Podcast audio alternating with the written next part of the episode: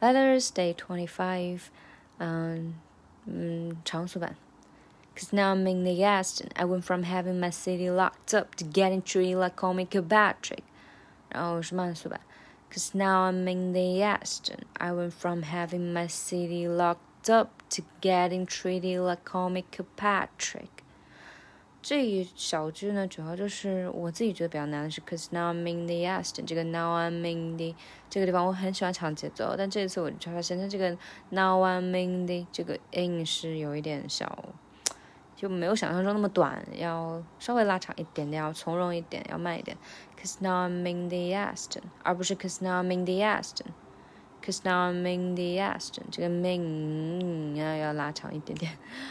I went from having my city locked up，这个 locked up 要很很干脆利落的出来，locked up to getting treated like comic Patrick，这个 to getting treated like comic Patrick。这个地方我感觉节奏感还挺强，就是那种堵塞感。